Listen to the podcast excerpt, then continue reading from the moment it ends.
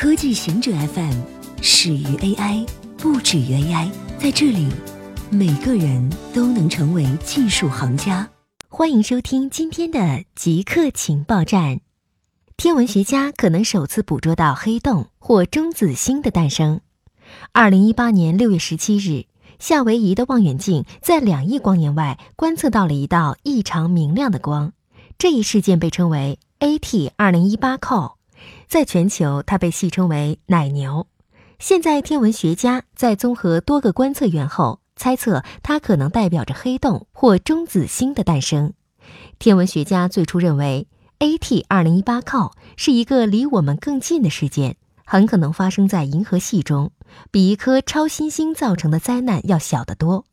一种可能是一颗白矮星吞噬了一颗半星的物质，并在此过程中偶尔燃烧起来。这类事件在银河系很常见，但是对 AT 二零一八靠进行的光谱分析很快表明，这个天体离地球太远了，处于另一个星系里。这么远的距离是永远看不到一颗闪耀的白矮星的。许多天文学家一致认为，这一事件持续时间长且稳定，意味着它在最初爆发后由某种形式的中央引擎提供能量，但这个引擎可能是什么？还远不清楚。沃森被剥夺多项荣誉称号，因 DNA 双螺旋结构研究而获得诺贝尔奖的美国科学家詹姆斯·杜威·沃森被剥夺了多项荣誉称号。沃森最近在电视节目中提到一种观点，即基因会导致智商测试中黑人和白人的差异。沃森博士2007年提出过类似主张，但随后道歉。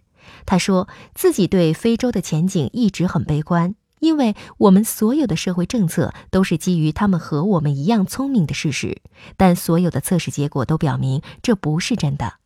虽然他希望人人平等，但他补充道，那些不得不与黑人雇员打交道的人发现这不是真的。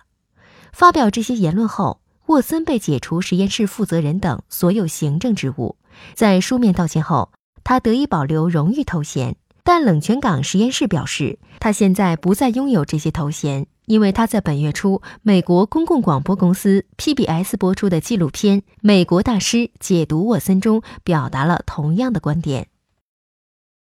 研究发现，能解决问题的雄性鹦鹉对雌性有高吸引力。中科院和荷兰莱顿大学的研究人员在科学期刊上发表论文。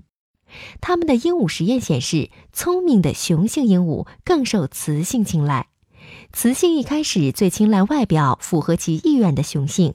当一开始不受欢迎的雄性接受训练，表现出较高的问题解决能力之后，它们受到了雌性的欢迎。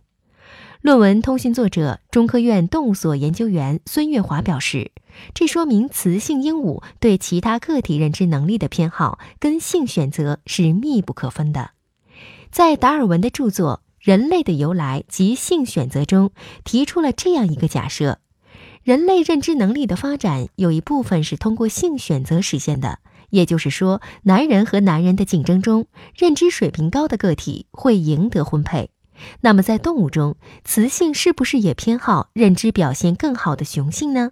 在此之前，一直没有人能用实验证明这个假设，而这正是这项研究工作的一大亮点。